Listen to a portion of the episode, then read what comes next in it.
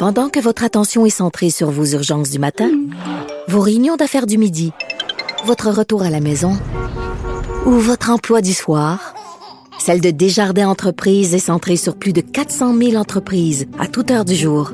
Grâce à notre connaissance des secteurs d'activité et à notre accompagnement spécialisé, nous aidons les entrepreneurs à relever chaque défi pour qu'ils puissent rester centrés sur ce qui compte, le développement de leur entreprise.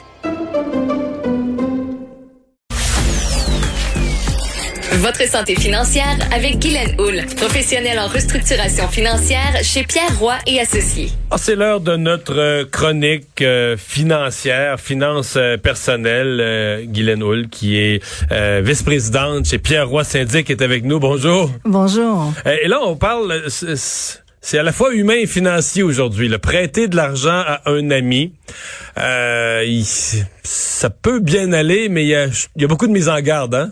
Exactement. Je pense que c'est une question, euh, est-ce qu'on devrait le faire ou non? C'est toujours une question morale, remplie d'émotions qu'on doit euh, ben, prendre. Quand on reçoit la demande, on est comme mal pris, là. Ben, on est toujours mal à l'aise, je pense. Euh, c'est certain qu'on est mal à l'aise de dire non. Ça va à l'encontre de tout ce qu'on peut comprendre comme être mhm. humain, d'aider notre, notre, notre, prochain. Mais en même temps, ma logique à moi, c'est si une personne demande à un ami, ce qui est un peu gênant à demander, c'est parce qu'il s'est fait dire non par tout le monde. Et si tous les autres lui ont dit non, c'est parce qu'ils ont son dossier Equifax. Mettons la banque, ils ont son dossier Equifax.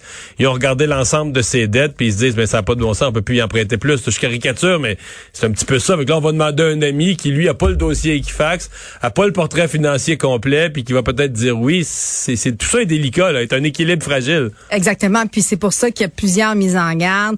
Et, c'est certain qu'on peut prendre toutes les décisions qu'on veut, mais je pense que la ce qu'il faut comprendre, c'est qu'il faut savoir exactement quelles sont les conséquences du geste qu'on va poser, qui est de prêter l'argent à un ami. Puis là, je vois votre recommandation numéro un. Qui est de, de, de considérer cela comme une donation. Fait faites le prêt en disant dans votre tête que vous serez jamais remboursé. Donc ça, pour moi... Vous, vous êtes, si vous êtes pas prêt à ça, faites-le pas. Exactement, exactement. Parce Ce qui ne veut pas dire que vous serez pas remboursé. Peut-être que vous allez être chanceux, puis tout va bien aller, puis ça va être merveilleux. Mais vous êtes, faut être prêt à ça.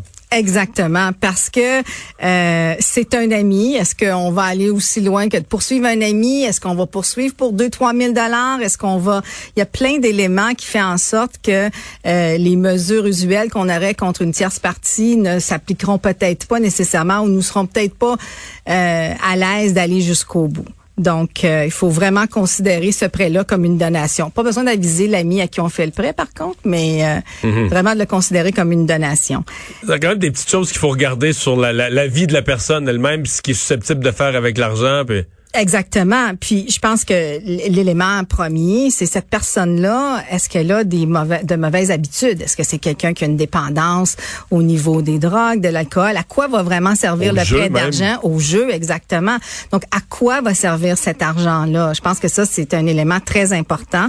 Euh, de plus, euh, si on fait un tel prêt, est-ce que ça va mettre en péril euh, votre situation financière personnelle. On veut surtout pas aider un ami pour nous se mettre dans une situation difficile. Je pense que ce n'est pas le but euh, recherché.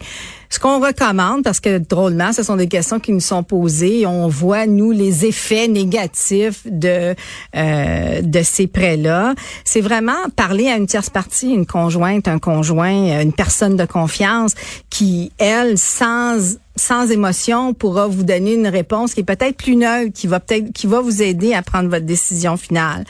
Euh, si ultimement vous choisissez de faire le prêt, évidemment, toujours avoir des documents clairs.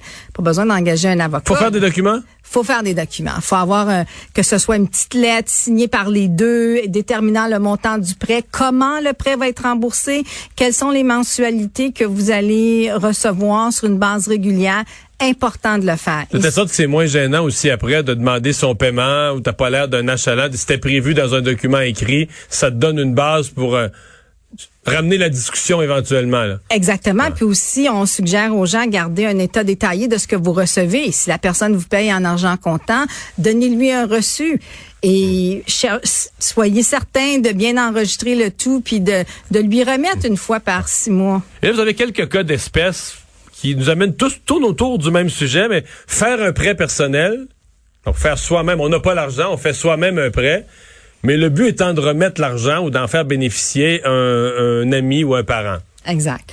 Euh, ça, c'est probablement une des situations les plus difficiles parce que si vous faites le prêt, clairement, la personne est incapable d'aller emprunter. Vous l'avez dit si bien, il s'adresse à un ami, c'est parce qu'il est pas capable.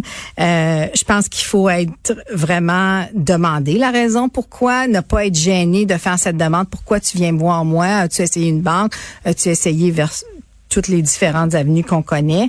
Euh, mais la réalité, c'est qu'on doit euh, avoir, nous, la, la, capacité personnelle de rembourser ce prêt-là parce qu'il ben est à je reviens, ouais, je reviens à votre premier critère où vous dites, si quelqu'un, je sais pas, si tu as 50 000 pièces dans ton compte de banque, puis un ami t'en demande 5 000, tu peux être prêt à dire, ben, si je le perds, je le perds, il m'en reste 45 000.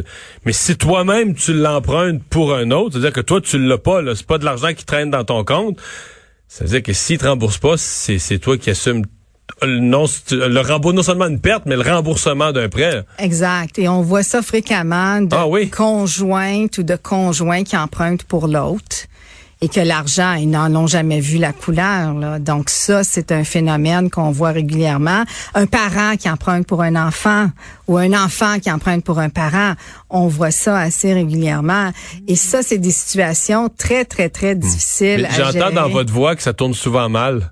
Bah, parce que évidemment, moi, je ne vois que le résultat des mauvaises. Oui, c'est ça.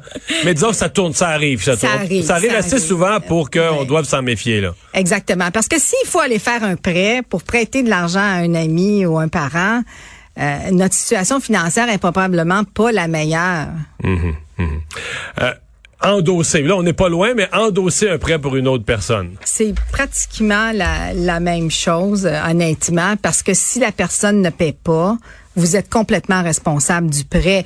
Et bien souvent, euh, vous avez endossé, mais vous savez pas que la, la personne a manqué un paiement ou deux paiements. Elle a reporté un paiement. La banque ne vous avise pas nécessairement. Donc, quand la banque vous avise, c'est que là, c'est gros trouble. C'est que il y a peut-être deux, trois paiements qui sont manqués. La personne a peut-être fait faillite ou elle a peut-être fait une proposition de consommateur. Donc, vous devenez pleinement responsable du prêt. Comme endosseur. Comme endosseur. Donc, vous êtes finalement euh, mettre sa signature comme endosseur, puis faire le prêt au nom de l'autre. La conséquence peut arriver presque à la même chose. En fait, la conséquence est la même chose. Ce que je vous dirais, c'est que c'est pire d'endosser parce que vous n'êtes pas au courant au jour le jour de ce qui se passe au niveau du prêt. OK.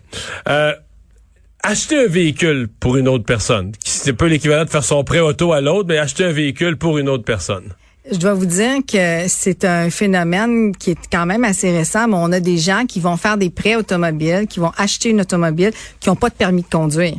C'est pour une autre personne, généralement conjoint-conjointe ou un, un conjoint de fait, mais c'est un phénomène. Donc, quand on est propriétaire d'un véhicule automobile, on est tenu par certaines contraventions euh, d'avoir les assurances, de payer les enregistrements et tout. Et si donc on peut pas céder la responsabilité du véhicule si on est propriétaire. Exactement, exactement. Et pour une raison. Euh, qui est assez euh, que je ne connais pas là vraiment. Euh, on peut acheter un véhicule automobile sans avoir de permis de conduire parce qu'on a des gens qui viennent nous voir, qui sont responsables d'un prêt, qui ont acheté la voiture, sont responsables du prêt, puis n'ont jamais eu de permis de conduire. Donc ça arrive. Euh, et ça, c'est c'est une situation excessivement difficile pour ces gens-là et la responsabilité, elle est grande. Donc ce serait, pour moi, c'est quelque chose qu'on ne doit jamais faire. OK, quasiment encore pire que les autres euh, les autres scénarios. Ouais. Et finalement, euh, le cas particulier des prêts euh, par une personne âgée, ça on l'entend et dans certains cas des, des, des, histoires d'horreur là où on va emprunter de l'argent à une personne âgée. Ouais, et ça c'est c'est je veux pas dire que c'est toujours de l'abus mais certainement il y a des cas d'abus et ça c'est très difficile à gérer. On fait un prêt pour n'a jamais l'intention de rembourser là. Exact et, et on fait du champ de, du chantage, on, on je viendrai pas te voir, tu pourras pas venir, tu pourras pas voir tes petits enfants. Je vous dis pas que c'est dans toutes les situations, mais ça arrive. Et les personnes âgées, on sait tous, ils sont vulnérables, ils se sentent, se sentent souvent abandonnés. Euh, c'est important de, de que ces personnes-là connaissent bien euh, leurs droits. Et je vous dirais que pour eux particulièrement, euh, on conseille toujours d'aller, de, parler à un proche, pas la personne qui emprunte évidemment, mais quelqu'un d'autre qui est près d'eux, à qui ils peuvent en parler. Et cette personne-là, habituellement, sera capable de reprendre le tout puis de s'assurer qu'il n'y a pas d'abus pour ces gens-là. Puis encore une fois, tout ce qu'on a dit dans le passé, c'est un prêt. Ayez des documents, euh, assurez-vous qu'il y a des termes de remboursement qui sont clairs pour éviter justement euh, les difficultés dont on a parlé tout à l'heure. Guylaine merci beaucoup. Bonne semaine. Merci.